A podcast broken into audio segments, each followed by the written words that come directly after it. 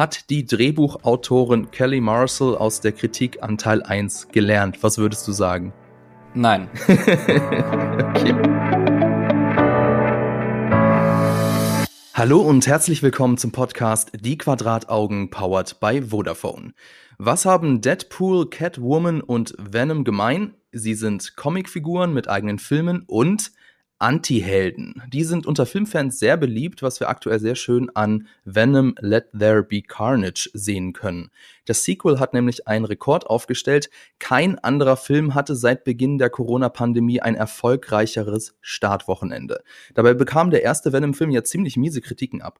Ob der zweite Teil besser geworden ist, was es mit der Post-Credit-Scene auf sich hat und was uns in Sonys Spider-Man-Universe noch alles erwartet. Darüber reden wir heute. Wir, das ist Tim Seifert, Redakteur von Featured und unser Comic-Experte. Hallo. Guten Morgen. Guten Morgen. Und ich, Fabian Douglas, Host vom YouTube-Kanal GigaTV Mac und Comic Laie. Wir sind heute mal kuschelig zu zweit und ähm, reden ein bisschen über Venom und über Anti-Helden. Venom ist ja, wie ich am Anfang gesagt habe, ein Anti-Held und erstmal so ganz, äh, ja, wie in der Schule, was ist denn das überhaupt? Ein Anti-Held oder einer Anti-Heldin fehlt mindestens eine der üblichen heroischen Eigenschaften wie Idealismus, Mut, Aufopferungsbereitschaft oder Moral. Und das kann sogar so weit führen, dass Anti-HeldInnen dem klassischen Bösewicht ähnlicher sind als dem Helden. Sie können zwar auch heldenhafte Taten vollbringen, dabei handeln sie aber oft aus unmoralischen Gründen wie Eigennutz oder verhalten sich ethisch fragwürdig. Bist du mit der Definition einverstanden, Tim? Ja, würde ich auf jeden Fall zustimmen. Genau. Ja, Gut, was mich nämlich dann gleich zur nächsten Frage bringt, was ist denn dein Lieblings-Anti-Held oder deine Lieblings-Anti-Heldin? Mm, die Frage ist eigentlich gar nicht so einfach zu beantworten, weil ich da eine ziemlich lange Liste habe, aber so ganz vorne ist für mich eigentlich, äh, glaube ich, äh, Snake Plissken aus Die Klapperschlange. Oder äh, Escape from New York, wie er ja im Original heißt. Genau. Äh, okay, warum? Na, ich finde, es ist einfach ein wahnsinnig toller Charakter. Er ist wahnsinnig cool. Allein vom Look. Kurt Russell ist einfach eine geile Sau. Und ähm, er ist einfach ein wahnsinnig interessanter Charakter, weil er eben, ähm, er ist verdammt zynisch, er ist, äh, er kann einfach auch verdammt viel. Aber letztendlich hat er doch irgendwie einen gewissen, ähm, einen gewissen Moralcode, der aber nicht unbedingt so mit den 0815 äh, gesellschaftlichen Normen vielleicht übereinstimmt. Er tötet zum Beispiel ohne irgendwelche Bedenken. Er kämpft vor allem für sich selber und ist dabei auch bereit, über Leichen zu gehen. Aber andererseits äh, hat er auch so eine, ich sag mal, eine Anti-Establishment-Einstellung. So gegen mhm. einfach die hohen, die großen Tiere, denen er genau gleich begegnet wie jedem Typen, der ihm auf der Straße begegnet und äh, ihn über den Haufen schießen will. Und das finde ich mhm. einfach verdammt cool. Das ist vielleicht auch so ein bisschen so Wunschdenken. Wir würden ja vielleicht so dem schmierigen CEO auch gerne mal irgendwie eine Backpfeife geben, aber wir müssen buckeln und sagen, ja, Chef. Ähm, ich muss gestehen, ich habe die Klapperschlange nicht gesehen. Also. Oh mein Gott. Muss, muss ich nachholen? Solltest du nachholen. okay, es ist nur die Frage, wo, weil so alte Filme, ob man die so alles äh, streamen kann heutzutage, naja. Also genau, ich hatte auch eine lange Liste und bei mir war das eher so das Problem, ist das überhaupt ein Anti-Held beziehungsweise eine Anti-Heldin? Also ich wollte erst Mike Ehrmantraut aus Breaking Bad sagen, Wobei der ist ja gar kein Anti-Held, ist eigentlich nur halt die rechte Hand von einem Bösewicht oder Geralt von Rivia oder Geralt von Riva. Ähm, dann habe ich aber auch wieder bei einigen gelesen, so, nee, Geralt ist eigentlich, ähm, der will ein Anti-Held sein, ist aber, ist aber die Definition von einem Helden, passt also auch nicht. Und deswegen würde ich sagen, meine, mein Pick ist Black Mamba, aka Beatrix Kiddo aus Kill Bill weil ähm, dies, also klar, dargestellt von Uma Thurman, super sympathisch. Und wir können auch genau nachvollziehen, warum sie eben auf ihren Rachefeldzug geht. Aber nicht desto, nichtsdestotrotz geht sie auf einen Rachefeldzug. Also sie bringt Menschen um. Und das ist ja was moralisch total Falsches. Und deswegen ist sie, denke ich, eine, eine ganz klare Anti-Heldin. Ähm, aber eben auch mega cool, mega ikonisch und ähm, gibt es nicht so oft. Ja, ähm, definitiv. Ja. Also, wenn man Beatrice äh, Kido auch nimmt, ich meine, sie tötet eine Mutter vor ihrem Kind, ist definitiv eine Antiheldin, auch wenn man versteht, ja. woher sie kommt. Ja, genau. Äh, ich habe ja gelesen, dass Antihelden und Heldinnen beliebter seien als normale Heldenfiguren, weil sie zum Beispiel Fehler haben. Also so klassische Helden, die haben ja in, per Definition sollten die keinen Makel haben, so wie Superman oder Captain America. Und weiß nicht, ich finde solche Figuren ziemlich langweilig. Captain America wird für mich erst dann interessant, als er 70 Jahre später aus seinem Kälteschlaf erwacht, weil dann seine Figur so eine tragische Komponente hat. Äh, wie geht's denn dir? Magst du Anti-HeldInnen auch lieber? Ja, definitiv. Ich finde, sie haben halt oft äh, mehr Tiefe, äh, sind einfach interessanter geschrieben. Also bestes Beispiel ist ja jetzt auch äh, die Entwicklung im MCU, wenn man vergleicht Thor und Loki. Loki hat sich mittlerweile zu einem Antihelden gemausert, aber eben nur durch diese tragische Backstory, was er aber auch selber an schlimmen Dingen einfach verbrochen hat und das macht äh, bereichert seine Figur ungemein. Während Thor er ist der Good Guy. Ich meine, es hat sich ein bisschen gebessert, weil ihm halt auch äh, tragischere Komponenten äh, über, über die Zeit hinzugefügt wurden, dass er eben nicht nur dieser klassische äh, strahlende nordische Gott ist, sondern eben auch äh, Fehler haben kann, aber er ist ja trotzdem noch immer ein sehr klassischer Held. Mhm. Während Loki einfach ja im Prinzip äh, schon Genozid verbrochen hat und alles Mögliche und ähm, mhm. Aber es macht irgendwie halt auch, auch spannend, wie er, wie er mit seinen vergangenen Fehlern eben umgehen muss und äh, versucht, auf einen neuen Weg zu kommen. Also ich finde, ja. Anti-Helden sind auf jeden Fall deutlich spannender. Ja, ist auch so die Frage, ob Helden überhaupt Fehler haben dürfen. Und ähm, also es ist ja immer so eine Definitionssache und es gibt, glaube ich, wirklich welche, die sagen, nein, ein klassischer Held hat keine Fehler.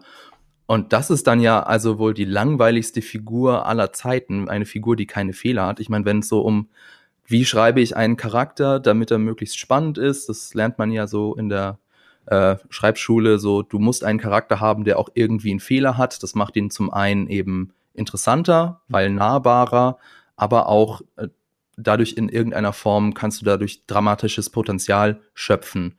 Und wenn ein Held gar keinen Fehler hat, ist ja super langweilig. Also insofern könnte man das sagen, wenn man das so wirklich dogmatisch sagt, sind Anti-Helden und Anti-Heldinnen tatsächlich die besseren Helden. Naja, schauen wir mal, wie sich das Gespräch im Laufe dieses Podcasts entwickelt. Ich bin sehr gespannt. Aber bevor wir zu Venom kommen, wollte ich noch ankündigen, wir haben nämlich heute zum ersten Mal in diesem Podcast ein Gewinnspiel. Dazu später mehr. Und bevor wir dazu kommen, erstmal ein wenig Werbung. Der Gegenspieler in Venom 2 ist Cletus Cassidy alias Carnage, einer der bösesten Schurken im Marvel-Universum. Falls ihr die Comics nicht gelesen habt, keine Sorge, die Kollegen von Featured haben für euch einen Artikel im Angebot mit allem, was ihr über Cletus Cassidy wissen müsst. Featured ist Vodafones Magazin für digitale Kultur. Schaut doch mal vorbei. Link dazu in den Show Notes. So, und ähm, heute geht's ja um Venom Let There Be Carnage, ist ein Sequel und deswegen habe ich mir gedacht, reden wir doch mal einmal ganz kurz über den ersten Venom oder über Venom generell. Venom ist ja einer der Antagonisten, was viele vergessen, aus Sam Raimis Spider-Man 3. Also er hat schon einen Auftritt gehabt. Aber ich glaube, wenn es so nach den Fans geht, dann hat Venom seinen ersten Filmauftritt erst 2018 mit Tom Hardy in der Hauptrolle. Ich habe den Film äh, vergangene Woche extra nochmal nachgeholt für Venom 2. Wie hat denn dir der Film so gefallen, Tim?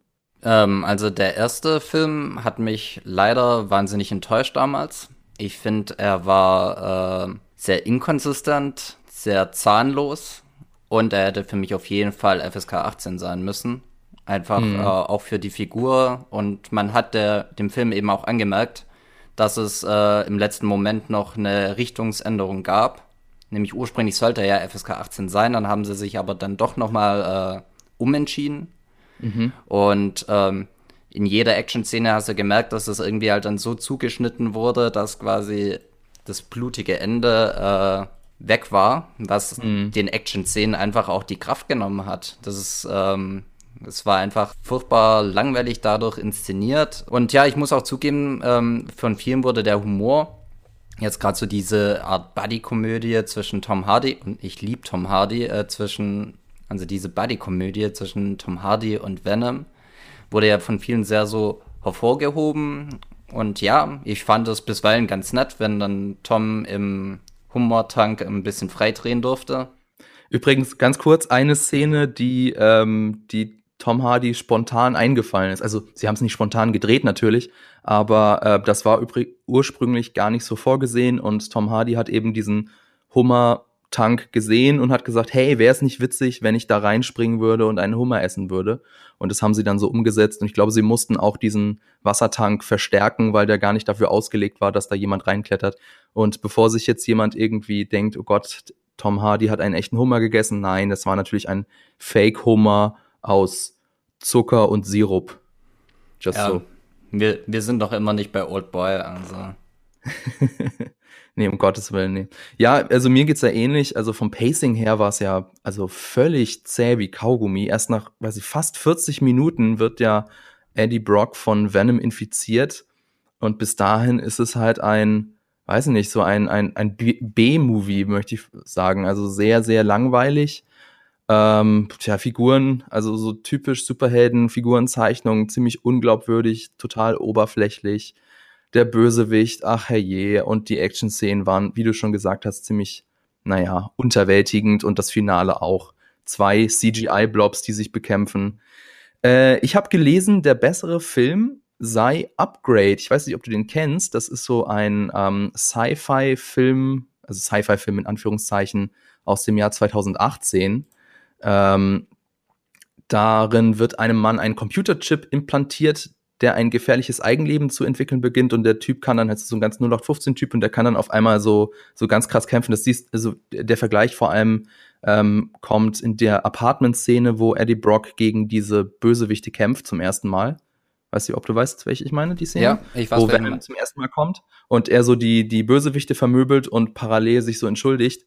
Ähm, so ähnlich ist das in Upgrade auch und der soll wohl der bessere Film sein. Ich habe ihn leider nicht gesehen. Kennst du den? Ja, ich habe ihn äh, gesehen und ich fand ihn tatsächlich überraschend gut. Also ich meine, es ist jetzt auch kein A-List-Film, aber der, der ist sich halt in gewissem Maße mehr bewusst, dass er ein B-Movie ist. Mhm. Und macht seine Sache echt äh, super. Also ich fand ja. ihn echt äh, für die Verhältnisse echt nicht schlecht.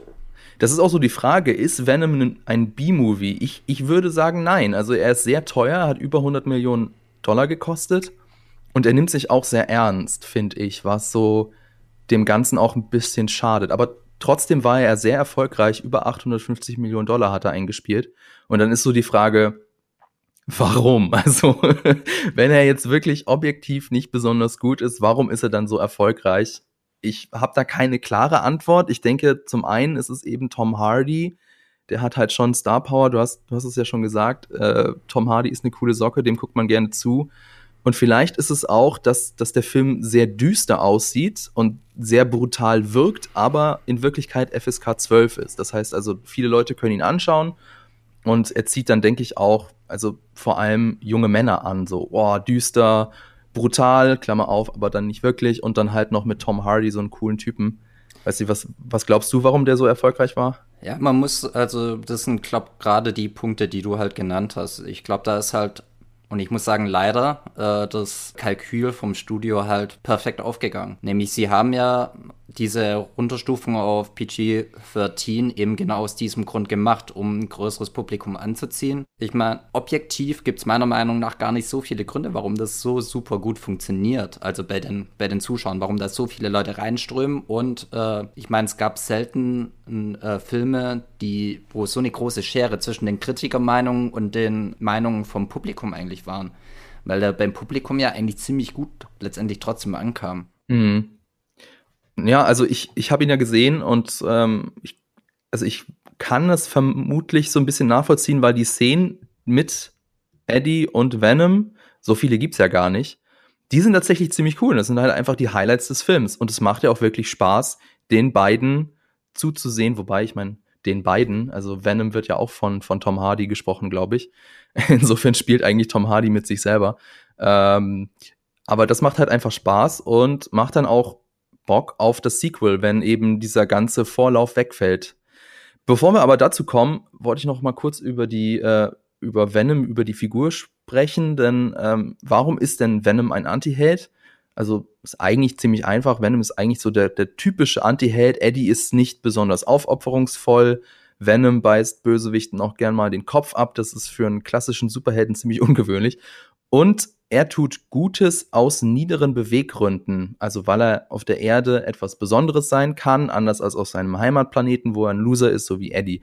Jetzt wollte ich dich mal fragen, wie ist das denn in den Comics? Also ich habe die Comics nicht gelesen, aber ich weiß, in den Comics ist Venom so eine Art Gegenspieler von Spider-Man. Und im Film wird Venom unabhängig von Spider-Man etabliert. Also wie unterscheiden sich die Comicfigur von der Filmfigur?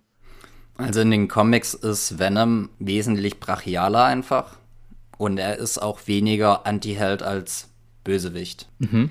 Er tötet Menschen, er ist sehr viel, ich sag mal, bestialischer. Er ist mehr wie ein Tier, das einfach nur fressen will, das aber hin und wieder auch so ein bisschen lichte Momente hat. Ich meine, über die Zeit hat da schon so eine gewisse Umgestaltung stattgefunden, also dass äh, Venom sich in gewissem Maße schon mehr zu einem Anti-Helden entwickelt hat, zumindest in manchen Comic-Runs, aber so grundsätzlich auch bei aktuelleren aktuelleren Comicreihen ist er dennoch eben noch immer ein Bösewicht, der von unterschiedlichen Menschen Besitz ergriffen hat und sie als Wirt ausgesucht hat, eben auch oft Eddie Brooks. Und ich meine, schon allein die äh, Grundkonstellation, wie es dazu kommt, dass äh, Venom Eddie infiziert, nämlich in den Comics äh, infiziert er ja tatsächlich zuerst Peter Parker und mhm. äh, kommt dann erst später zu Eddie. Und da ist dann auch schon eine ganz andere Verbindung auch zum Beispiel zu Spider-Man der dann ja mhm. auch äh, sofort zum Erzfeind quasi deklariert wird, weil eben Eddie so große Antipathien wegen Job und so weiter äh, gegen ihm gegenüber Peter einfach entwickelt hat. Und ja, ganz anders als im Film. Ne? Da ja. hat es sich Eddie Brock selber zuzuschreiben, dass er da den Absturz hat. Ja, und ich muss halt sagen, dass ich im Film ist es eine Behauptung, dass Venom ein Anti-Held ist, weil so wie er jetzt auch in Teil 2 dargestellt wird, ist er für mich viel mehr Held als Anti-Held. Auch wenn er Menschen frisst? Tut er das in zwei? Ja, ich glaube schon. Er, aber er da, beißt ähm, genau einen Kopf ab. Im gesamten ja, genau. Film. Ich meine, Spider-Man würde das nicht machen. Ne? Also ja, aber das ist dann eher so, so, so eine Pflichtübung. Aber lange Zeit, mhm. finde ich, ist Venom in Teil 2 zumindest äh, ehrenhafter und klüger mhm. und heldenhafter als Eddie selbst. Das finde ich witzig, weil ähm, ich habe Venom auch im ersten Teil und auch im zweiten Teil, der, also wirkt für mich nicht wie ein wildes Tier, also wie in den Comics, sondern zum, zum Beispiel im ersten Teil mehr so wie so ein Kind, so ein bisschen bockig und im zweiten Teil mehr wie so ein Teenager, also auch immer noch bockig, äh, überschätzt seine eigene Wichtigkeit, überschätzt seine eigene Kraft, will sich ausprobieren und darin liegt so ein bisschen so dieses Anti-Heldentum, finde ich. Ähm, ich wollte noch mal, bevor wir auf äh, Venom Let There Be Carnage zu sprechen kommen, wollte ich gerne noch mal fragen, also du hast es schon so ein bisschen angedeutet, dass du so ein bisschen unzufrieden bist. Also bist, findest du, dass Venom, die Filmfigur, eine gute Adaption der Comicfigur ist? Oder also wie schwer wiegt das, äh, das PG-13? Äh, ich finde, es wiegt äh, schon sehr extrem, weil Venom ist in den Comics, wie gesagt, ein Tier und das ist wirklich teilweise extrem brutal. Also er zerreißt Menschen, er beißt Leuten den Kopf ab und man sieht halt vor allem das auch. Ähm, er ist einfach ein, ein Monster. Kaum aufzuhaltendes Monster, das um sich schlägt und alles tötet, was ihm teilweise einfach in den Weg kommt. Im Film ist es viel zu menschlich einfach. Hm. Der hat eben keinen keinen Filter eigentlich. Und äh, ich finde, das nimmt halt viel vom Biss und von der Kraft einfach weg, dass, ähm, dass man halt auch wirklich das Gefühl hat, Eddie muss hier irgendwas zurückhalten. Aber im mhm. Prinzip mhm. kann er ihm ja im Film einfach sagen, yo, Venom, ähm, lass das mal nicht so machen. Dann sagt, widerspricht Venom so kurz, oh nee, ich will keine Hühner, Hühner essen. Aber okay, dann ist es halt Hühner. Mhm. Und ähm, ich finde, das ist keine äh, sonderlich spannende Interpretation von Venom, einfach weil für mich viel von der Fallhöhe halt auch fällt, äh, fehlt. Letztendlich die Alternative, was Venom potenziell wirklich tun könnte, einem nie vor Augen geführt wird. Eher mehr durch die Bösewichte, ne? so ein bisschen. Aber, aber ja, ich verstehe, was du meinst.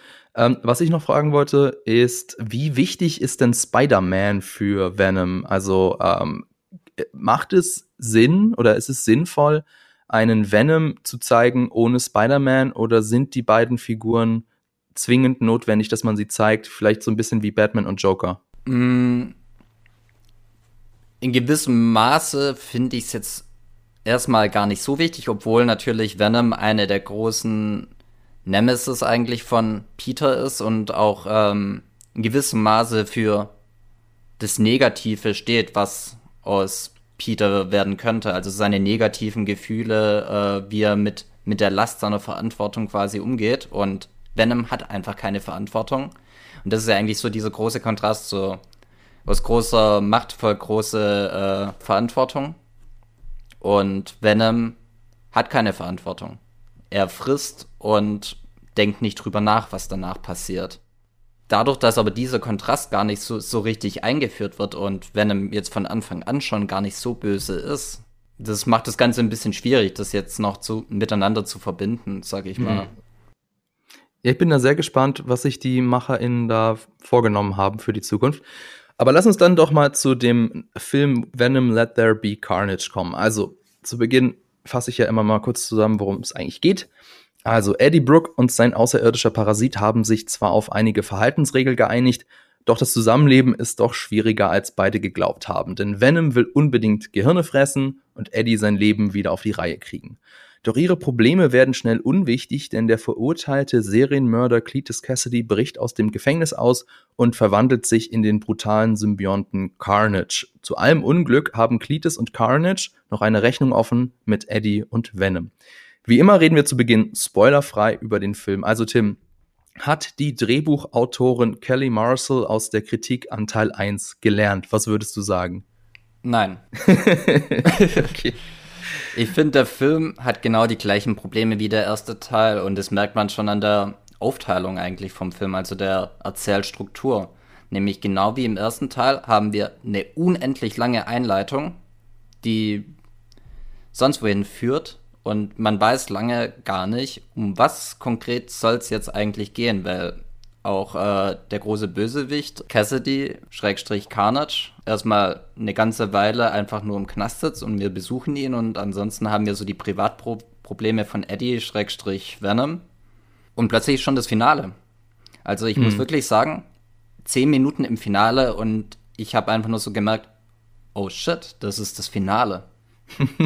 Weil es einfach kein ja, Die beiden Filme sind sehr kurz, ne? Es, ja. es, gibt, es gibt einfach keinen Mittelteil bei, bei den beiden Filmen. Es gibt einfach nur eine extrem lange Einleitung und dann Finale. Und das ist mega weird, weil es wird quasi versucht, die Figuren einzuführen, aber es findet, es gibt nicht genügend Zeit dann mit den Figuren quasi auf dem Weg, äh, um sie wirklich kennenzulernen. Weißt du, wie ich meine?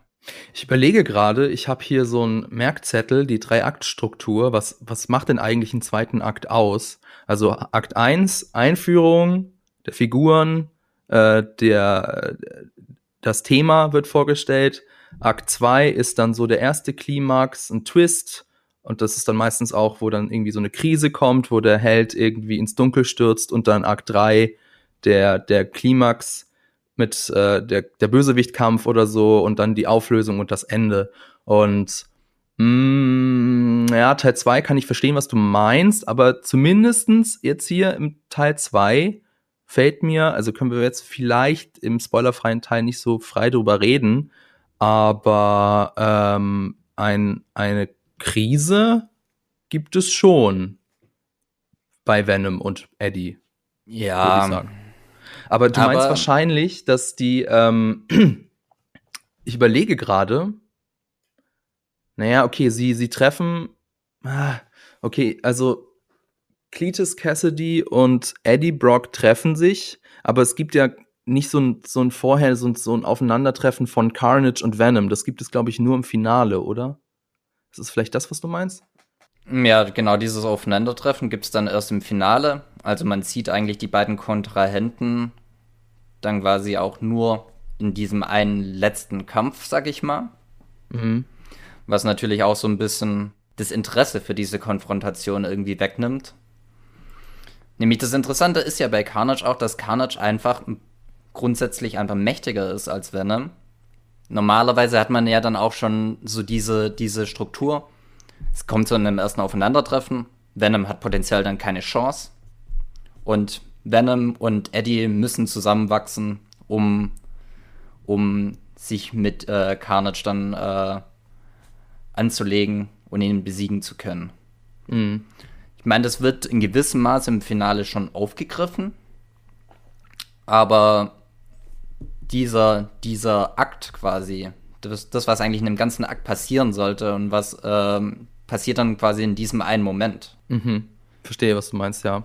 Und letztendlich hatte ich dann so das Gefühl, dass äh, in diesem semi-zweiten Teil mit dem Twist wird es quasi so ein, ein paar Szenen irgendwie so abgefrühstückt. Mhm. Weil einfach schon so viel Zeit mit der Einleitung ver äh, verbraucht wurde, dass äh, für den zweiten Akt gar nicht mehr so viel Zeit ist. Ja, ähm, aber ich finde trotzdem, dass das Pacing besser ist. Also ich habe so ein bisschen auf die Uhr geguckt und äh, die Einführung, also das dauert jetzt nicht 40 Minuten, sondern das ist, glaube ich, so in 10 Minuten oder so ist es vorbei. Und dann sind wir bei dem, was wir eigentlich sehen wollen, nämlich bei Eddie und Venom, die äh, in ihrer Bude sitzen und, und sich streiten. Und das ist ja eigentlich das, was so der Unique Selling Point von Venom ist, was ja auch in dem ersten Teil das Beste war, also wie sich Venom und Eddie kabbeln. Und das wollte ich im zweiten Teil mehr sehen und das habe ich mehr gesehen. Und deswegen, allein deswegen ist für mich der zweite Teil besser als der erste. Aber ich merke schon so raus, so, äh, dir war das nicht ganz so wichtig, oder? Äh, absolut nicht, muss ich sagen. Also ich, ich fand das okay. im ersten Teil schon ganz nett. Und dass jetzt aus dieser Buddy-Komödie mehr oder minder eine Beziehungskomödie äh, gemacht wurde, meinetwegen, fand ich ganz amüsant. Mhm. Es gab auch ein paar, ich gebe zu, es gab ein paar Lacher dabei, wo ich dann auch äh, so gedacht, boah, ja, das war ja ganz nett. Aber letztendlich ist es halt nicht unbedingt das, was ich, was ich sehen will. Ja gut, wenn du natürlich die Comicvorlage kennst und halt auch weißt, wie Venom, wie brutal Venom eigentlich ist, klar, im Vergleich zum Comic wirkt der Film Venom schon ziemlich zahnlos. Ähm, aber ich, wie gesagt, ich kenne die Comicvorlage nicht, ich kenne nur den ersten Venom und vor allem im Vergleich dazu muss ich sagen, ähm, sehr viel besser. Also im ersten Teil habe ich mich echt gelangweilt. Ähm, wirklich, also gerade die, die, die äh, Partien ohne Venom ist halt einfach ein Samstagnachmittag B-Movie. Und hier hatte ich eigentlich die ganze Zeit Spaß. Ich hatte das Gefühl, der Film weiß, was er ist. Der Film ist bewusst absurd und over the top. Ich meine, guck dir alleine Cletus Cassidy an, ja? Also Woody Harrelson mit einer roten Perücke. Also wie Pumuckel nur, nur in böse. Ähm, also es, allein das ist ja schon so absurd. Oder auch ähm, seine Freundin, Frances Barrison, Shriek, die wird ja von Noemi Harris gespielt, die wir ja jetzt in No Time to Die als Moneypenny gesehen haben. Die habe ich nicht wiedererkannt. Und auch allein die geht ja in dieser absurden Rolle so auf. Und ich weiß, ich hatte einfach das Gefühl, vor allem wenn du es vergleichst mit, ähm, mit dem ersten Teil, wo ja alle noch relativ geerdet sind, hier ist alles so ein bisschen überdreht, überspitzt und alle haben irgendwie Spaß daran. Und auf mich hat sich das auch übertragen und deswegen habe ich auch sehr viel mehr Spaß mit dem zweiten Teil gehabt.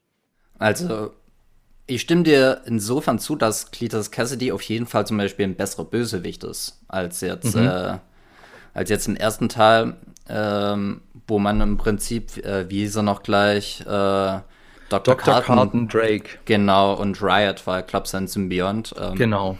Ähm, das war einfach viel weniger greifbar. Woody Harrelson ist extrem greifbar und ich mag ihn auch, dass er da ein bisschen überdrehen darf, weil Woody Harrelson, wenn er überdrehen darf, einfach, ist einfach immer großartig. Mhm. Aber letztendlich alles, was du für mich gerade beschrieben hast, ist für mich einfach nur Kompensation, weil gerade so dieses überdrehte, ähm, mehr Fokus auf das, was lustig ist. Die Selbstkritiker haben beim ersten Teil meistens immer noch gesagt, wir finden den ganzen Film vielleicht scheiße, aber so diese, diese Interaktion zwischen Venom und Tom Hardy, die ist schon ganz lustig. Viel Kritik kam dann eben auch von den Fans von den Comics, dass es fehlt einfach an Brutalität. Und jetzt gehen wir zu Teil 2. Sie wollen aber noch immer nicht brutal werden, weil sie PG-13, Aber was hat denn im ersten Teil funktioniert? Der Humor. Okay, dann schrauben wir den einfach hoch, machen das ganze Ding zum Zentrum von Film. Egal, was mit der äh, Figur Venom selbst passiert oder ob das noch sonderlich kohärent ist oder interessant für die Zukunft, sage ich mal. Mhm. Und ziehen das einfach komplett so durch. Aber die Kritikpunkte sind noch immer die gleichen. Bloß, dass sie einfach diesen einen Aspekt, der positiv bewertet wurden, einfach jetzt äh, auf 180 gedreht haben und im Prinzip einen viel größeren Raum halt im Film einnimmt. Mhm. Aber das macht es für mich nicht besser. okay, also ihr merkt schon, wir sind uns uneinig und äh, das spiegelt eigentlich auch ziemlich gut die Meinung da draußen wieder. Also wenn man sich so die Kritiken durchliest, es gibt welche, die finden den Film richtig mies und es gibt auch welche, die finden den Film richtig gut. Also wir fallen da jetzt gerade spontan ähm, David Hein zum Beispiel, der findet den Film richtig mies, während hier unser äh, geliebter Kollege Marco Risch findet den Film ja gut. Ähm, allein das zeigt ja schon, äh, es ist ein bisschen schwierig, der polarisiert ein bisschen. Und insofern müsst ihr euch vielleicht da draußen einfach selber eine Meinung bilden. Und da würde ich sagen, kommen wir doch einfach zu unserem Gewinnspiel. Also bevor wir in den Spoiler-Part gehen, gibt's jetzt ein Gewinnspiel zu Venom Let There Be Carnage. Wir verlosen insgesamt zwei Fanpakete mit freundlicher Unterstützung von Sony. Diese Fanpakete bestehen jeweils aus zwei Freikarten zum Film Venom Let There Be Carnage, einem Fanposter und einer Blu-ray zum Film Venom. Äh, um teilzunehmen, müsst ihr uns einfach nur eine Mail mit eurem Namen, eurem Geburtsdatum und eurer Adresse an sprich mit uns at jellyfish.com schicken. Ich sag's nochmal, sprich mit uns, zusammengeschrieben, at jellyfish.com, jellyfish wie, der, wie die englische Qualle. Die ersten beiden Einsendungen gewinnen. Teilnehmen könnt ihr bis zum Sonntag, den 24. Oktober. Die GewinnerInnen werden dann im Laufe des nächsten Tages von uns informiert. Wichtig, die Gewinne werden nur innerhalb Deutschlands verschickt und ihr müsst volljährig sein. Den Link zu den vollständigen Teilnahmebedingungen findet ihr in den Show Notes oder ihr geht einfach auf die Webseite vod.af, also vod.af slash Venom Gewinnspiel. Viel Erfolg. okay, dann würde ich sagen, kommen wir doch jetzt zum Spoiler-Part. Also, wenn ihr Venom Let There Be Carnage noch nicht gesehen habt oder euch nicht spoilern wollt, dann müsst ihr dieses Kapitel überspringen oder manuell vorspulen, Timecodes in der Folgenbeschreibung. Dann können wir jetzt ja mal richtig in die Tiefe gehen, warum der Film für dich nicht funktioniert. Ähm, also zum einen, ein großer Kritikpunkt ist ja Venom an sich. Und tatsächlich finde, kann ich das nachvollziehen. Also ich finde, es gibt in der Charakterisierung von Venom Lücken, über die ich gerne mal sprechen würde. Denn was ich ganz seltsam finde, jetzt haben wir zwei Filme und trotzdem wissen wir über die Spielregeln von Venom ziemlich wenig. Also wie fühlt es sich an für Eddie, wenn Venom übernimmt? Es gibt, glaube ich, eine einzige Szene im Teil 1, da sagt er, es fühlt sich irgendwie seltsam an oder irgendwie so. Aber das war's. Und da ist auch so, ja, wie fühlt sich das genauer an für dich, Eddie? Also hast du, wenn Venom in dieser Figur Venom ist, hat, hast du dann noch Einfluss? Oder ähm, fühlt sich das an, als wärst du auf Autopilot? Oder, oder wie ist das? Weil das, das ist ja eigentlich so das Interessante an der Figur, dass Eddie einen Parasiten hat, der ihn steuert. Und darüber wird halt einfach kein Wort verloren. Zumindest ähm, erinnere ich mich nicht dran. Absolut. Und das ist ja. tatsächlich auch ein bisschen ein Problem, weil wir einfach nicht wissen, wenn Venom äh, losgeht, ist einfach ähm, Eddie dann auf Autopilot. Man, man hört ihn ja sich schon immer im Kopf noch so ein bisschen äußern, aber hat er noch irgendeine Form von Kontrolle? Also könnte er Venom stoppen, wenn er wollte. Und das ist halt, ähm, es gibt viele Punkte im Film, wo man sich halt so fragt, okay, warum? weil wir halt einfach auch gar nicht wissen, wie funktionieren überhaupt Symbionten an sich. Mhm. Also auch Kannst du mal ein Beispiel geben von diesen Punkten? Äh, zum Beispiel eben die Infektion quasi von äh, Cassidy mit Carnage. Mhm. Und da beißt er ja im Gefängnis äh, Eddie in die Hand. Genau. Und äh, bekommt dadurch irgendwie dann die Infektion mit dem Symbiont, aber anstatt dass er dann auch zu Venom wird oder von Venom Kraft bekommt, bekommt er einen eigenständigen Symbionten, eben Carnage, der die Macht über ihn ergreift und eine, eine komplett andere Persönlichkeit hat als Venom. Und da fragt man sich dann halt im ersten Moment, wow, okay, ich bin gespannt, warum das so ist. Also mhm. ist jetzt Venom quasi der, der Vater von Carnage? Oder, oder was, was bedeutet das? Genau. Und es wird einfach also, nie erklärt. Man, genau, dann, man könnte quasi sagen, weil Cletus Cassidy einfach ein psychisch gestörter Serienmörder ist, deswegen wird sein Symbiont auch böse. Aber so ist es ja nicht, weil ähm, Venom ist ja nicht deswegen der Lethal Protector, weil Eddie Brock an, im Herzen ein guter Typ ist, sondern Venom schwingt sich zu diesem äh, Lethal Protector auf, also ich meine jetzt der Film Venom, weil er merkt, okay, die Welt ist ja gar nicht so hässlich, also die Erde ist ja gar nicht so hässlich. Ironischerweise mit, äh, wird das im ersten Teil also unterlegt mit einem Kameraschwenk über das nächtliche San Francisco, also ja. naja, weiß nicht, da hat die Erde deutlich schönere Ecken zu bieten. Und ähm, er macht das ja nur, weil er hier eben was Besonderes ist. Also es hat mit Eddie und seiner guten Seele gar nichts zu tun. Aber warum ist dann Carnage so böse, wenn es offensichtlich nichts mit dem Wirtskörper zu tun hat? Ja, aber schon auf dem Grund-Basic-Level. Warum ist Carnage was anderes? Wieso ist das plötzlich ein anderes Symbiont? Und das Merkwürdige ist ja dann, als äh, Venom Carnage zum ersten Mal sieht und dann sagt er äh, so mehr oder minder, oh shit, das ist ein roter. Und ich frage mich halt, wieso kann von dir ein roter sein? Was bedeutet das, dass ein, ein roter Symbiont ist? Warum kann aus dir was Mächtigeres raus werden als, als du selbst? Hm. Und das liest man da zumindest raus, das wird einem ja nicht gesagt, aber offensichtlich ist Rot auf jeden Fall schlecht. Aber der Film erklärt ja nie, was das bedeutet. Und das trifft halt auf mega viel zu. Ich meine, Venom behauptet ja auch, dass er, dass die Symbionten, das wird auch in so einem, einem Nebensatz eigentlich gesagt, dass, ähm, dass Symbionten ein Hive-Mind haben, also quasi ein geteilt, Schwarmbewusstsein. So ein Schwarmbewusstsein, aber offensichtlich hat er kein Schwarmbewusstsein dann mit Carnage, obwohl Carnage von ihm kommt, was auch schon seltsam ist.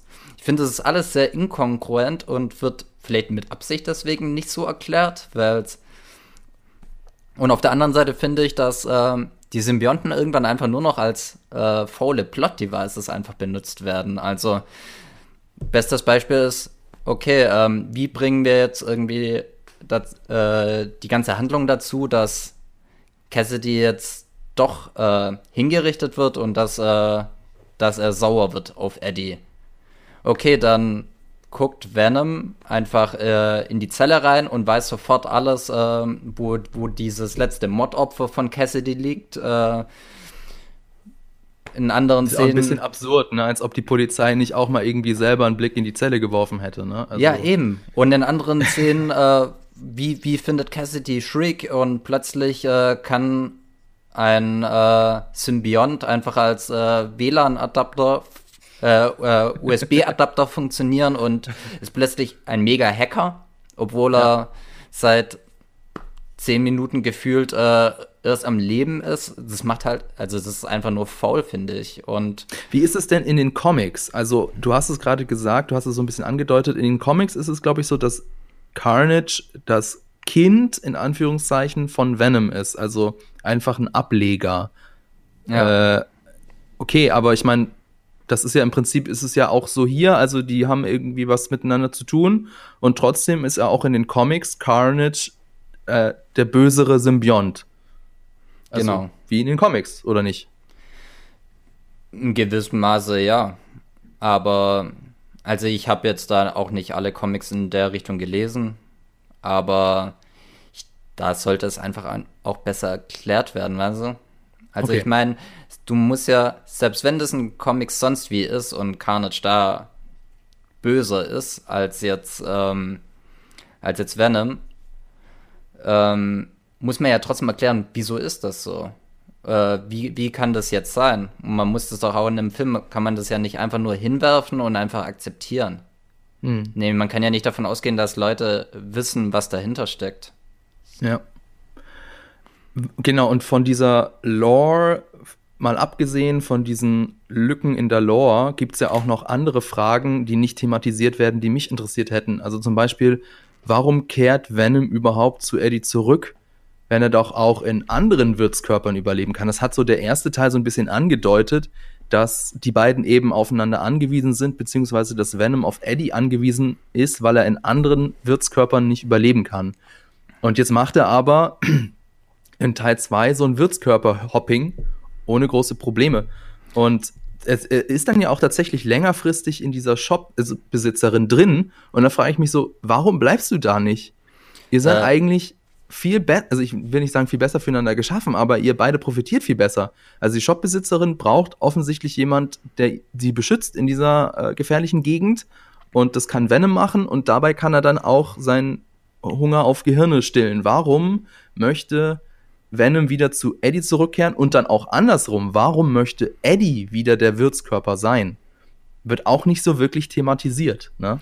Naja, man muss ja ein bisschen einschränken. Er kann nicht in jedem beliebigen Körper überleben. Das sieht man ja, dass er eigentlich äh, während seiner Freilaufzeit mehrere Körper verbraucht und die Leute offen, offenbar sterben, wenn sie zu lange mit äh, Venom verbunden sind. Also die sterben die, wirklich? Also es sah zumindest so aus. Also okay, ich, finde, ich, finde, ich finde, es wurde impliziert. Das ist auch so eine Sache, ne? Also wird angedeutet, aber die Konsequenzen daraus werden nicht angesprochen.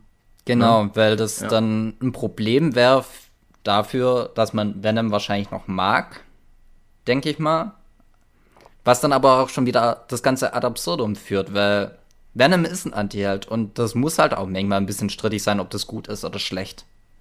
Und deswegen habe ich auch gemeint, dass ich das Gefühl hatte, dass der Venom mehr zu einem Helden charakterisiert wird in dem Film, als dass er äh, jetzt wirklich noch ein Anti-Held in dem Sinne ist. Das wollte ich auch, dass du mir das mal ein bisschen genauer erklärst. Da hatten wir jetzt im spoilerfreien Part keine Zeit, beziehungsweise da war das nicht ganz richtig. Ähm, also für dich ist Venom der Held, aber also Eddie und Venom trennen sich ja, weil Venom halt freier sein will, weil er Gehirne fressen will und weil sie sich halt streiten. Und dann geht Venom erstmal Party machen, ja. Also, wo ist denn da das Heldenhafte für dich?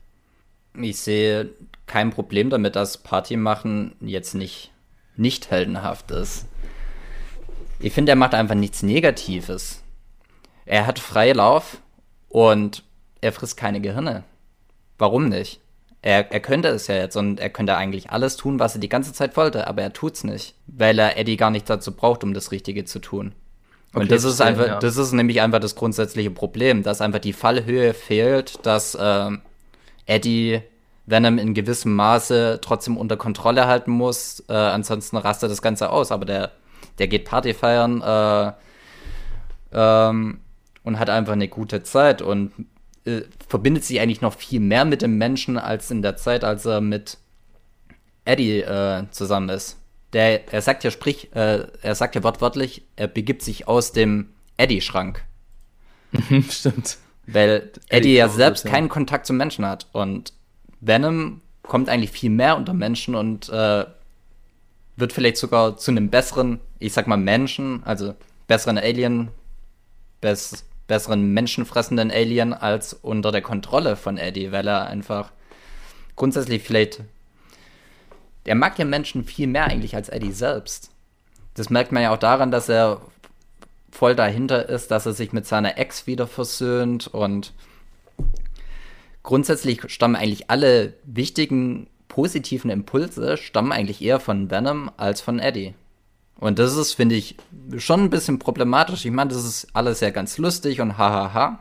Aber dadurch entfernt sich Venom noch mehr vom Bösewicht und natürlich auch vom Antihelden, weil bis auf, ich finde dieses ständige, oh, aber ich will Gehirne fressen, für mich fehlt da einfach die Fallhöhe, wie gesagt. Weil mhm. wenn er das nie tut, dann ist das für mich nicht real. Ja. Und dadurch, dass Venom so aufgewertet wird, das wertet ja gleichzeitig Eddie auch ab. Ja, also ja. Eddie will, ähm, hat ja wirklich eine schlimme Zeit durch, durch Venom. Also Venom verwüstet sein Apartment, Venom verwüstet sein Motorrad. Das ist im Prinzip eigentlich eine toxische Beziehung. Und du könntest so denken, okay, Eddie geht's offensichtlich ohne Venom besser. Also er kann ohne Venom sein Leben im Griff kriegen, er kann ohne Venom sein Leben so leben, äh, wie er das möchte. Aber das wäre langweilig, ja. Also wir wollen ja Eddie mit Venom zusammen haben. Wir wollen äh, Eddie nicht als Investigativjournalisten auf, auf der Leinwand sehen. Das heißt, sie müssen wieder zusammenkommen. Und dadurch, also dadurch sieht man ja eigentlich, wie lang, was für ein langweiliger Charakter Eddie eigentlich ist. Zumindest der, der Eddie, der, äh, der Film-Eddie, ne? Naja, man hat ja auch gesehen, sobald Venom weg war, hat Eddie nichts Besseres zu tun gehabt, als halt vor den Fernseher zu sitzen, sich ein Bier aufzumachen und Fußball zu gucken oder Football. Ich weiß nicht Football, mehr, was ja. er angeschaut hat, aber. American Football, ja. Ich meine, der ist einfach, ja, wie du es schon sagst, er ist langweilig. Und das war ja also, auch schon im ersten Teil so. Er ist nicht sonderlich sympathisch. Er hat keine interessanten Eigenschaften und ohne Venom tut er auch nichts, was sonderlich von Belang wäre. Und dass Eddie ein sonderlich guter Investigativjournalist ist, wird ja im Film auch an mehreren Stellen in Frage gestellt. Dass er ja offensichtlich kein Interesse daran hat, dass er ein Exklusivinterview mit einem bekannten Serienmörder hat. Dass er wichtige Clues einfach nicht sieht, beziehungsweise einfach, wie gesagt, er hat einfach kein Interesse dafür. Deswegen sagt ja auch Venom in 1 zu 1 in einer Szene, ich mach deinen Job für dich. Mhm. Was dann auch wieder bescheuert ist, einfach, dass, warum sollte Venom daran Interesse haben? Aber letztendlich ist es Venom, der Carnage, beziehungsweise nicht Carnage, äh, Cassidy, vollends hinter Gitter und auf den elektrischen Stuhl bringt und eben die nicht Giftkammer, Eddie. Gaschamber, Gift, also ja. Gift. Gift. Mhm. Ist es nicht Aber die Gaskammer? Weißt, es ist, wie nennt man das denn nochmal? Die Giftspritze. Er bekommt die Giftspritze. Ja. So. Aber, ja. aber du weißt, was ich meine. Ja, ich weiß, was du meinst, ja. Also, ja, irgendwie ein bisschen schade. Also, da ist auf jeden Fall noch Potenzial für die, ähm, die Sequels, die es ja auf jeden Fall geben wird. Äh, ja. Wollen wir noch kurz über. Ja? Eine, unlo eine unlogische Sache ist mir auch aufgefallen. Ich meine, es wird ja etabliert, Symbionten haben Angst vor lauten Geräuschen. Ich verstehe mhm. noch immer nicht, wie Venom auf eine, was, was war das, Drum Bass, sonst was Party gehen kann und das ihm gar nichts ausmacht. Das macht absolut gar ja. keinen Sinn. Allein die Bässe sollten ihn sofort aus seinem Wirtskörper raustrommeln. Also, das ist einfach alles so inkonsequent. Das ist unfassbar teilweise. Ja, sie wollten halt die coolen Bilder haben und sie wollten halt diese Szene haben, wo Venom so von den anderen Leuten, äh, ja, also irgendwie cool gefunden wird um ja. eben das, was, was du schon gesagt hast, dieses Venom mag Menschen eigentlich mehr als Eddie. Diese Szene war ihnen wichtig und da haben sie dann halt die, die Logik, die musste dann halt einen Schritt zurück machen, ja. Ähm, du hast ja im Vorgespräch auch gesagt, es gab so mehrere Logiklücken, so, ähm, können wir jetzt eigentlich drüber reden. Ist es so, dass die, die schlimmste oder gab es da noch mehr? Mm. Ich müsste jetzt auch mal, ich finde, der Film ist halt an sich an sich nicht sonderlich äh, stringent in seinen, in seinen Aussagen. Also, und das hatten wir jetzt ja schon an mehreren Stellen, also die wir jetzt eigentlich schon gesagt haben. Es mag alles so ein bisschen klein klingen, aber ich finde, es summiert sich einfach. Hm. Ja, weiß nicht, also ich, äh, ich habe nicht so das Problem mit, mit Plotholes oder mit Logiklücken. Ähm, es konnte ich irgendwie in dem Film ein bisschen mehr entschuldigen, weil sich der Film selber nicht so ernst genommen hat und weil er halt sehr over the top war. Ähm, wollen wir noch über Shriek reden? Können wir gerne machen. Ja, also das war auch eine etwas bizarre also Entscheidung, warum man diese Figur mit in die Handlung mit reinnimmt, weil im Prinzip kannst du sie ja eigentlich auch weglassen und es funktioniert eigentlich alles genauso. Und also die Frage ist auch, warum hast du eben Shriek am Ende im Finale? Warum ist sie dabei? Es muss ja irgendwie auch noch eine dramatische, einen dramatischen Grund dafür geben, ja. Und ähm, eigentlich ist es ja meistens andersrum. Also zum Beispiel der Held hat eine hat ein, hat ein Love Interest oder so und dann gibt es den Kampf gegen den Bösewicht und dann muss der Held meinetwegen sein Love Interest retten oder keine Ahnung. Der der Bösewicht sieht, wie glücklich der Held mit seiner Freundin ist oder die Heldin mit ihrem Freund oder wie auch immer und wird dann neidisch oder so oder keine Ahnung oder vielleicht auch im Gegenteil äh, entdeckt dadurch seine menschliche Seite wieder. Und das könnte man ja auch spiegeln, ja. Also man könnte sagen, ähm, Eddie sieht, wie, keine Ahnung, in Anführungszeichen glücklich Cletus mit Shriek ist und äh, keine Ahnung, wird dann noch wehmütiger oder das, keine Ahnung oder dadurch sagt er, okay, ich, ich muss endgültig loslassen von meiner verflossenen Liebe oder keine Ahnung. Aber das hat ja gar nichts, trägt das ja zur Handlung bei. Also es war auch sehr seltsam, warum Shriek da irgendwie mit rein muss. Ich weiß nicht, meinst du, das hat irgendwas mit, mit den Comic-Fans zu tun? Wollte man da die Comic-Fans irgendwie Ab, ähm, absolut was, nicht. Ja. Also ich meine, Shriek ist ja jetzt auch nicht eine Figur, die so groß in den Comics wäre, als dass jetzt die Leute so, oh geil, Shriek ist in Venom 2. Nee. ich hatte das Gefühl, dass sie letztendlich nur darin war, um zum Schluss quasi diese, diese Situation zu haben, dass Cassidy und äh, Carnage nicht mehr in Sync sind. Also, dass sie nicht mehr, dass sie nicht mehr auf einer Ebene schwingen und deswegen nicht mehr so gut kämpfen können. Und dann die große Rede, äh, Venom und äh, Eddie. Wir beide sind doch so ein cooles Team und die beiden sind es nicht und deswegen können wir sie besiegen. Und ich glaube, das war wirklich das Einzige. Und das merkst du ja auch ein bisschen, dass sie nicht sonderlich viel mehr Interesse an der Figur haben. Mhm. Also ich Ja, fand's aber auch, ein bisschen enttäuschend. ich fand es ein bisschen fragwürdig halt, dass sie eigentlich am Anfang eben wird ja diese tragische Vergangenheit der beiden, also Cassidy und Shriek, äh, in dieser Kinderanstalt ähm, ähm, so aufgezeigt und dass sie sich lieben und ähm, dass sie dann weggebracht wird und das so als Kindheitstrauma. Und dann hat man irgendwie schon ein gewisses Interesse für die Figur und was jetzt mit ihr passiert. Aber wenn wir sie dann das nächste Mal sehen, ist sie einfach komplett over the top, äh, batshit crazy, sag ich mal. Ähm, Ja, Dann das hört hat mir halt auch so ein bisschen so. Ja, der hört irgendwie halt das Interesse sofort wieder auf, nämlich es wird nicht mehr Ja. charakterisiert. Nämlich das ist dann einfach, du hast eigentlich zwei Entwicklungsstände und aber die bleiben dann auch. Und dann ist man ja eigentlich auch schon im Finale. Ja, also das, dadurch, das ist halt so der Nachteil, wenn du einen Bösewicht hast, der einfach over the top ist, oder zwei Bösewichte hast, die einfach over the top sind, dann können die nicht menschlich sein, beziehungsweise dann ähm, findest du die, also ich finde, Cletus funktioniert insofern als Bösewicht, dass ich wirklich ihn, naja, hasse ist vielleicht ein zu starkes Wort, aber dass ich wirklich will, dass dem Einheit geboten wird. Ja, der, der muss gestoppt werden, weil der ist einfach ein Arsch. So. Der Nachteil davon ist, äh, er verliert ein Stück seiner Menschlichkeit und ich ähm, kann, kann nicht so, also die Sympathie geht dann verloren, weißt du? Also das hast du ja ganz oft bei Figuren, bei guten Bösewichten meine ich, dass sie ein Spiegelbild sind des, äh, des äh, der Hauptfigur Mhm. und dass du ihre Beweggründe nachvollziehen kannst und eigentlich auch mit ihnen mitfühlst. Da haben wir auch eine ganze eigene Podcast-Folge übrigens gemacht. Hört da gerne mal rein über Bösewichte und unsere Lieblingsbösewichte. Ähm, aber das funktioniert natürlich nicht, wenn der Bösewicht so komplett over the top ist. Und ähm, also die Pille musst du dann schlucken. Und Ja. insofern war dann auch ganz am Ende, bevor Ke äh, gefressen wird, sagt er, ich wollte doch einfach nur dein Freund sein. Ne? Und so, ja, na klar. Das ist halt auch komplett nicht nachzuvollziehen. Es wird auch bis zum Schluss nicht so wirklich klar, welches Interesse Cassidy überhaupt an Eddie hatte. Also so dieses grundsätzliche Interesse, woher kam das überhaupt? Es wird nie erklärt.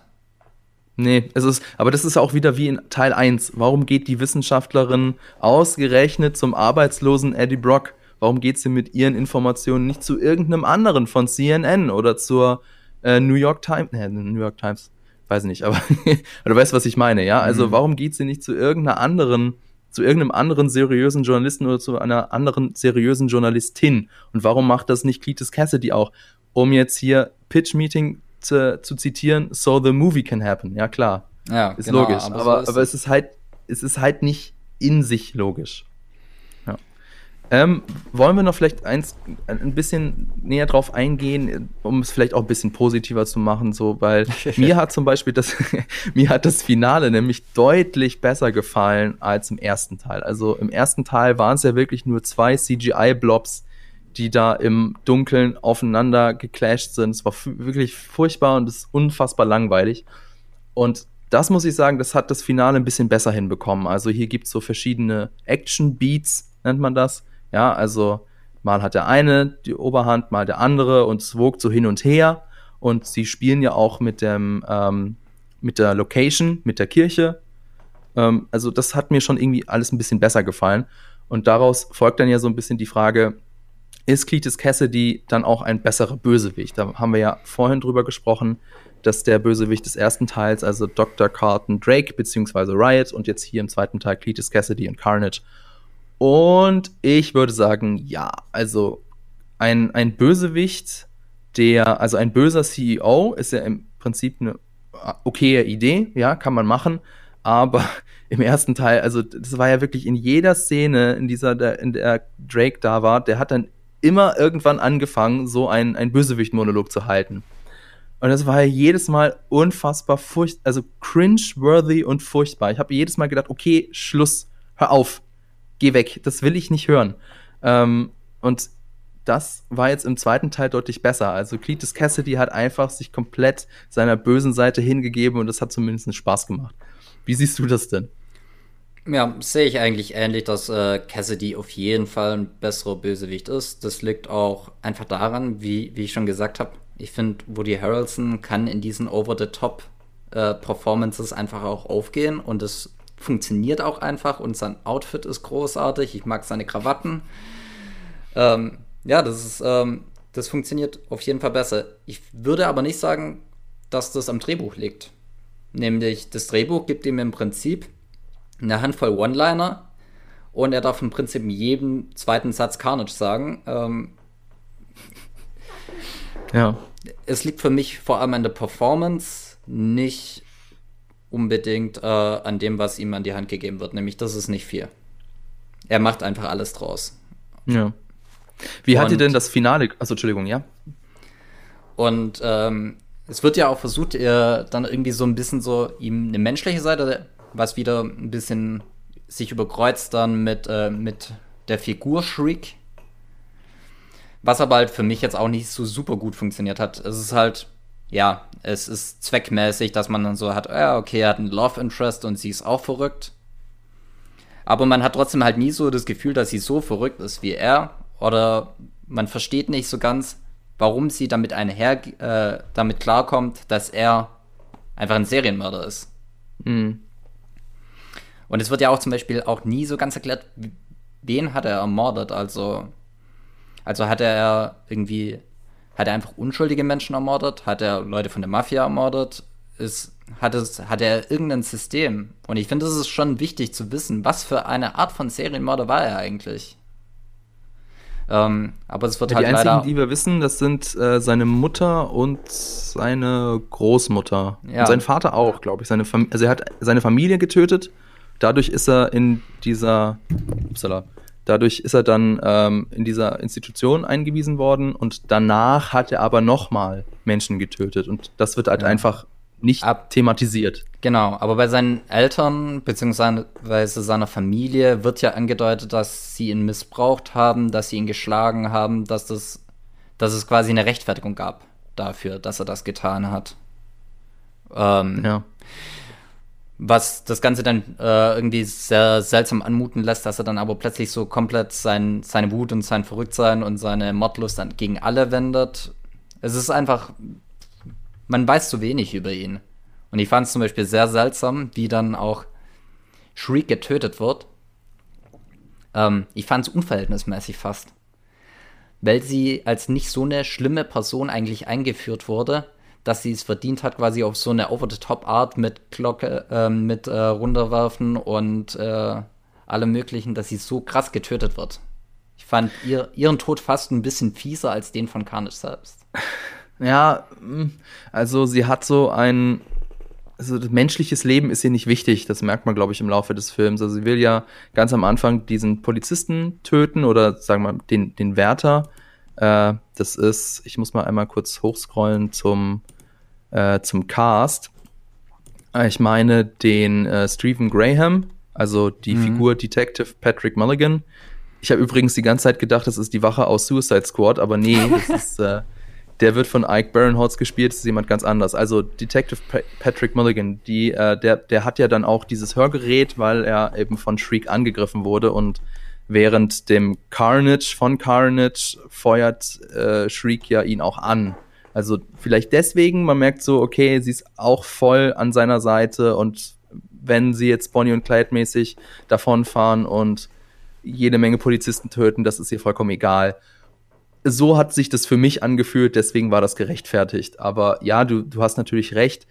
Das ist alles nur indirekt. Also jetzt wirklich, bis auf das mit dem, mit dem äh, Detective Mulligan, das ist alles nur indirekt. Also wirklich, sie selber hat jetzt nichts irgendwie Böses getan. Stimmt, stimmt schon, hast schon recht. Ähm, Aber jetzt nochmal um zurück. Ja. Ja. Nee, sag um, ruhig. um darauf zurückzukommen, was du, äh, was deine andere Frage war mit äh, dem Finale und wie mir das gefallen hat. Und genau. ja, ich fand es definitiv auch besser als im ersten Teil, obwohl ich äh, kurz äh, misstrauisch war, weil es hat gebrannt und der eine ist rot, der andere ist schwarz und ich hatte ein bisschen Angst, dass äh, Venom dann auch gleich rot leuchtet und dass ich wieder wie im ersten Teil nicht unterscheiden kann, wer jetzt eigentlich wer ist. Das ging aber diesmal ja. erstaunlich gut. Und ich war mir sogar nicht sicher, ob sie mit diesem Glockenturm und äh, der Glocke, die dann runterfällt und so weiter, vielleicht sogar den Raimi äh, Venom zitieren weil es da ja auch diese eine Szene gibt, als Peter dann mhm. gegen mhm. die Glocke schlägt und Venom vertreibt, dann tropft es runter und fällt auf Eddie Brooks, der dann mit Ven äh, Venom infiziert wird. Mhm. Aber ja, letztendlich messe ich solche Szenen auch immer ein bisschen daran, werde ich mich in einem Jahr noch dran erinnern können. Und da sage ich auf keinen, äh, sage ich auf jeden Fall nein. Das ist nee. halt alles noch immer sehr, sehr austauschbar. Das ist zweckmäßig, würde ich sagen. Und okay, meinetwegen, aber da wird auch nie irgendwas davon hängen bleiben. Und das würde ich über alle Action-Szenen im Film sagen. Es ist einfach, ja. fehlt mir ein bisschen so die Ideen. Und wie zum Beispiel beim Ausbruch von Carnage am Anfang oder relativ am Anfang, also nach 20 Minuten oder so, ähm, als er aus dem Gefängnis oder aus seiner von seiner Hinrichtung eigentlich ausbricht. Es fehlt halt so letzten Endes so ein bisschen der Biss, dass es es fehlt die Brutalität, es fehlt vielleicht aber auch einfach, dass den Leuten, ich hatte das Gefühl, dass sie das Gefühl hatten, als sie das äh, gedreht haben, okay, er darf niemand zu Tode beißen oder man darf es zumindest nicht sehen, er darf niemand mit seinen Klauen in Stücke reißen. Was machen wir dann? Okay, er kloppt einfach alle seine Gegner links, rechts irgendwo gegen eine Wand, außer er ist ein äh, schleimiger Symbiont wie Venom, dann kann er ihn hin und wieder durch die Schulter stechen. Aber das war's irgendwie. Mhm. Man hat ein bisschen gemerkt, dass sie sich vielleicht eingeschränkt gefühlt haben in, in der Inszenierung. Was machen wir mit Carnage? Was machen wir mit Venom? Wenn wir nicht brutal sein dürfen. Und letztendlich kloppen sie einfach nur alle links und rechts gegen irgendwelche Wände oder. Mhm. Aber mehr ist da halt irgendwie nicht. Es fehlt irgendwie die, die Konsequenz. Es fehlt äh, die, die Kraft eigentlich der Action-Szene. Irgendwie, ja. dass man so die richtige Wucht einfach auch spürt, vielleicht. Oder. Ja. Aber das war ja schon im ersten Venom so. Da sind die ja auch eigentlich nur von links nach rechts durchs Bild geflogen. Und wenn wir, wenn wir dem Film glauben, dann haben das auch alle Figuren überlebt. Ne? Also eigentlich sind, müsste man sagen, sind die Wächter im Teil 2 auch alle noch am Leben, weil im Teil 1 waren sie ja auch alle dann noch danach am Leben. Ja, ähm, ja aber das ist, finde ich, auch so für mich so ein generelles Problem von Superheldenfilmen, dass da so die Konsequenz fehlt oder so die, die Wuchtigkeit, sag ich mal. Ne? Ja, aber äh, jetzt erstmal allgemein zu Comicfilmen geht es halt immer darum, ist das intendiert. Also zum Beispiel nimm dir Captain America, also der, der zweite Winter Soldier. Und da haben die Action-Szenen trotzdem eine enorme Kraft. Wenn da äh, Cap mit seinem Schild zuschlägt oder jemand auf die Fresse gibt, dann merkt man richtig, okay, der Typ ist erstmal im Krankenhaus, es ist kraftvoll und es ist im Verhältnis zu der Figur, die diese Gewalt ausübt. Bei Venom ist das halt, finde ich, nicht so, weil ich finde, dass es immer, man merkt, dass es irgendwie so ein bisschen dran gedreht wurde, immer so alles ein bisschen, es wirkt alles ein bisschen runtergeschraubt. Mhm. Und um mhm. das jetzt mal im Verhältnis zum ersten Teil, du meinst ja, dass es im ersten Teil ja auch schon so war. Ja, war es. Aber da habe ich es in gewissem Maße noch entschuldigt. In, entschuldigt in dem Sinne, dass sie eben diese Änderung de, de, des äh, Ratings gemacht haben und dass diese Szenen ursprünglich nicht gedacht waren, dass sie so sind und dass sie letztendlich so hingeschnitten werden mussten, damit sie PG-13 gerecht sind. Mhm. Aber das war jetzt beim zweiten Teil nicht der Fall. Nicht. Da wussten sie von Anfang an, was sie tun. Und ich meine, guck dir einen Aquaman an. Wenn der äh, durch, äh, durch das U-Boot am Anfang läuft und Leute links und rechts gegen Wände schlägt oder gegen die Decke oder sonst was, dann hat das eine enorme Wucht. Aber diese Wucht habe ich bei Venom nicht gespürt. Mhm. Okay. Dann würde ich sagen, kommen wir doch mal zum Ende von dem Film. Und ähm, das sind zwei Sachen, über die ich äh, reden wollte. Zum einen, äh, du erinnerst dich vielleicht, der Detective Patrick Milligan, der wird dann ja von ähm, Shriek da so aufgehängt und soll von ihr getötet werden. Und dann sieht man, also er fährt dann so zu Boden und man sieht so äh, seine Augen und die werden dann so kurzzeitig blau. Ich weiß nicht, ob du dich noch dran erinnerst. Ja. Da habe ich mich auch erst gefragt, was soll das? Wird dann auch nicht weiter thematisiert. Ich habe ein bisschen recherchiert im Internet. Und das Internet meint, das könnte äh, Toxin sein, also ein weiterer Symbiont. Äh, das könnte also, dass, dass sich äh, der Polizist im Laufe des Films oder im Laufe des Showdowns auch wieder mit einem Symbionten infiziert hat. Ja, also keine Ahnung, kann sein. Weiß nicht, wie, wie hast du das interpretiert? Ich konnte das offenbar nicht richtig einschätzen. Also tatsächlich habe ich im ersten Moment gedacht, dass die Augen verdammt ähnlich sehen zu Elektro, also Jamie Foxx. Der hatte doch auch so schwarze Augen mit diesem Blau in der Mitte in, im Film, wenn ich mich richtig erinnere. Hm. Na gut, da, aber was daran musste ich zuerst denken, aber das, hat das macht natürlich absolut keinen Sinn. Aber nee. Aber dass sich die Augen verändern bei einem Symbionten, haben wir ja sonst auch nie gesehen. Das macht ja eigentlich. Vor allem, was soll dieses Blau? Nämlich Toxin ist ja, glaub, was ich so an Bildern gesehen habe, ist ja auch rot oder rötlich zumindest. Hm. Warum, warum, äh, vor allem Mulligan hat ja auch gegen, gegen Shriek gekämpft und nicht gegen Carnage. Woher, wie soll der Symbiont dann zu ihm gekommen sein? Hm. Also ich finde, das, das ist irgendwie sehr random gekommen und ich konnte es nicht so ganz zuordnen. Ja, ich glaube auch deswegen hat das nicht so den Impact gehabt wie die Post-Credit-Scene, weil das halt so irgendwie nebenher und der, der, der, der Endkampf lief ja noch und deswegen ist das so ein bisschen hinten runtergefallen. Dann äh, lass uns doch über die Post-Credit-Scene reden. Also in der Post-Credit-Scene sind äh, Venom und Eddie im Urlaub, sag ich es mal, und dann erzählt Venom kurz von seinem äh, Hive-Mind, von seinem Schwarmbewusstsein. Und dann ändert sich so die Szenerie. Also es wirkt so ein bisschen, als würden sie irgendwie in ein anderes Universum rüberwechseln. Äh, wir sind auf einmal in einem ganz anderen Hotelzimmer. Der Fernseher läuft und äh, da sieht man einen Bericht, äh, in dem die Identität, in dem es über die echte Identität von äh, Spider-Man geht, über Peter Parker. Wir sehen Peter Parker. Venom leckt einmal so über den Bildschirm und dann kommt auf einmal ein anderer Typ in ins Zimmer rein und sagt so, wer bist du? Und äh, Eddie sagt, ich hab, weiß es nicht, ich weiß nicht, wie ich hierher gekommen bin. Und dann, bin, wie ich hierher gekommen bin. Und dann ist die Post-Credit-Scene eigentlich auch schon vorbei. So, ähm, viele Fans haben sich da ziemlich drüber gefreut, weil wir sehen jetzt zum ersten Mal Venom und Spider-Man in einem Film zusammen. Sie treffen noch nicht zusammen. Es ist erstmal nur ein, ein Bild von Spider-Man und äh, von Venom, aber immerhin. Also, das ist, ist geht in die richtige Richtung, sage ich mal. Es, es führt, es weist in die Richtung, dass äh, Spider-Man und Venom aufeinandertreffen werden. Und jetzt fragen sich natürlich die, die Fans da draußen, was heißt jetzt das Ganze? Also, hier wird ein, ein Aufeinandertreffen von Spider-Man und Venom angeteasert, klar. Ähm, und ist Venom jetzt Teil des MCU? Das ist auch so die Frage. Äh, kann man es oft so und so interpretieren? Wie hast denn du die Szene äh, aufgenommen? Äh, also ich fand es auf jeden Fall verdammt interessant. Vor allem, weil gerade diese Wechsel der Szenerie auch äh, darauf, an, äh, darauf hindeutet, dass wahrscheinlich die Ereignisse im neuen Spider-Man da eine große Rolle spielen eigentlich. Nämlich es scheint ja so, als würde irgendwas im Multiversum da geklickt haben, mhm. dass ähm, die beiden auf äh, Konfrontationskurs oder zumindest in unmittelbarer Nähe voneinander geführt haben.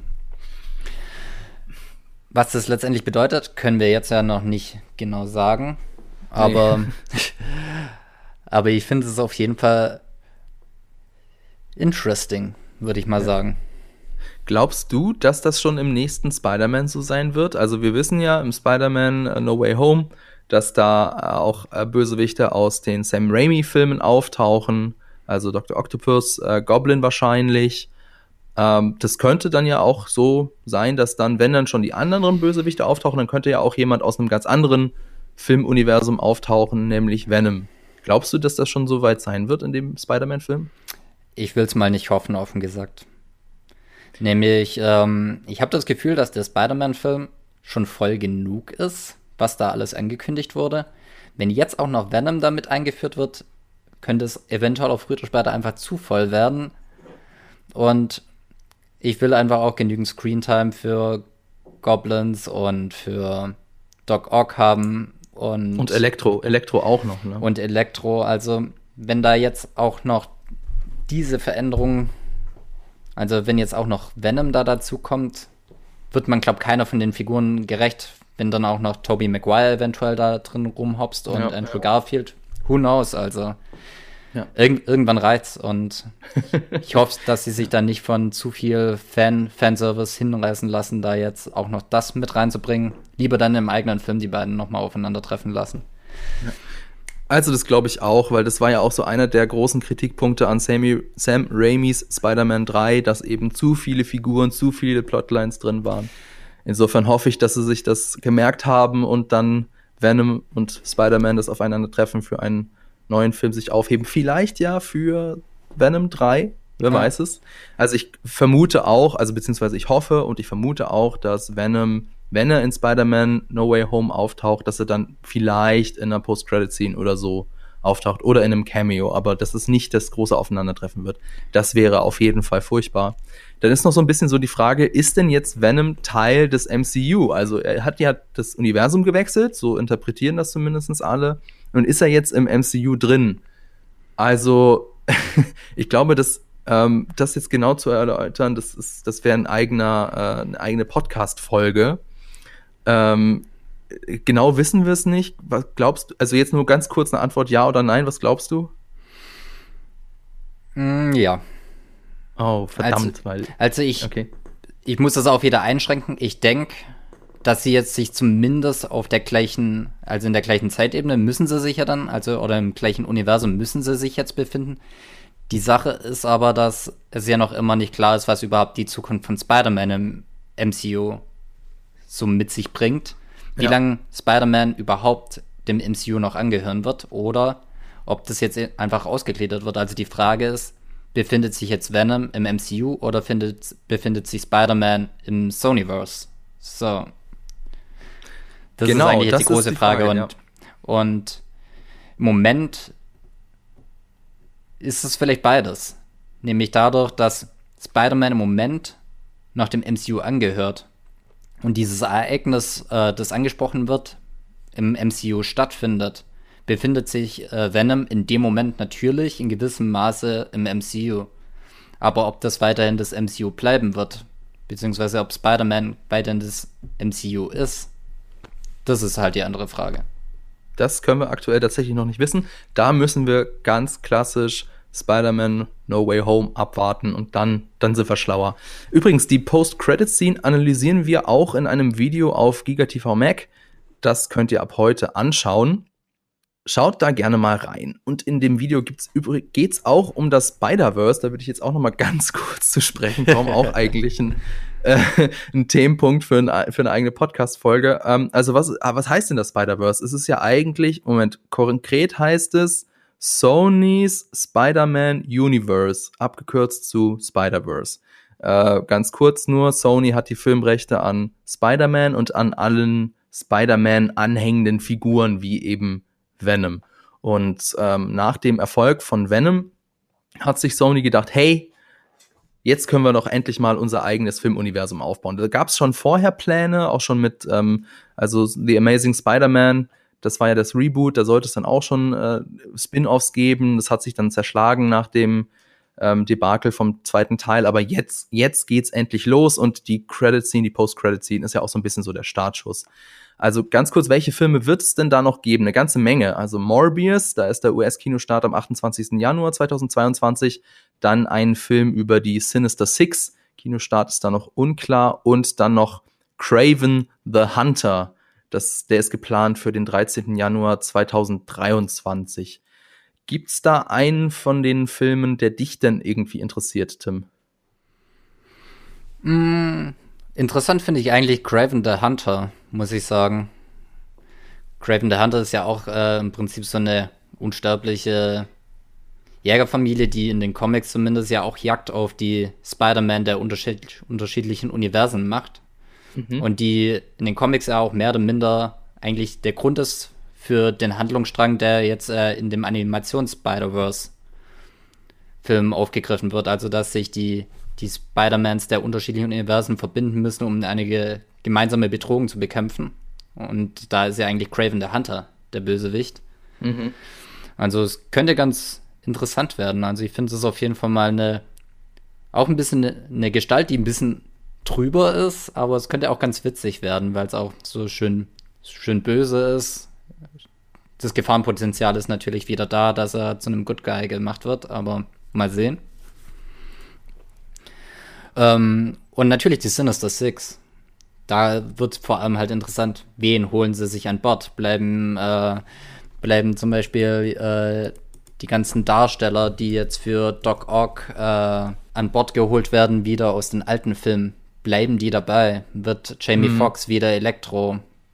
Wird, genau, also äh, also die, die Sinister Six, warte mal kurz, lass mal zählen. Also Doc Ock, das ist so, glaube ich, so der Kopf, oder? Doc Ock. Dann gibt ja. es Elektro, dann gibt es Mysterio, dann gibt es den Sandman und dann gibt es Craven the Hunter. Ist Craven the Hunter Mitglied der Sinister Six? Ich würde das gar nicht so fest so festlegen. Aber das also sind ja so mein, die klassischen, meinte ich. Dann, und da ja, fehlt ja noch aber, der, aber der, du könntest Vulture dazu zählen. Manchmal ist ja, auch Vulture, äh, stimmt, manchmal ist aber auch Green Goblin auch ein Teil von den Sinister stimmt, Six. Also deswegen, ja. deswegen ist ja so die Sache. Es gibt, es ist ja ein bisschen eine wechselnde Besetzung immer. Ja. Also das ist auch eben sehr spannend. Wer wird da Teil dieser Sinister Six? Werden sie die alten Schauspieler nehmen, so die vielleicht so Spider-Man No Way Home? Vielleicht ist das irgendwie so äh, ja, ein Auftakt für den, für den Film, für den Sinister Six-Film.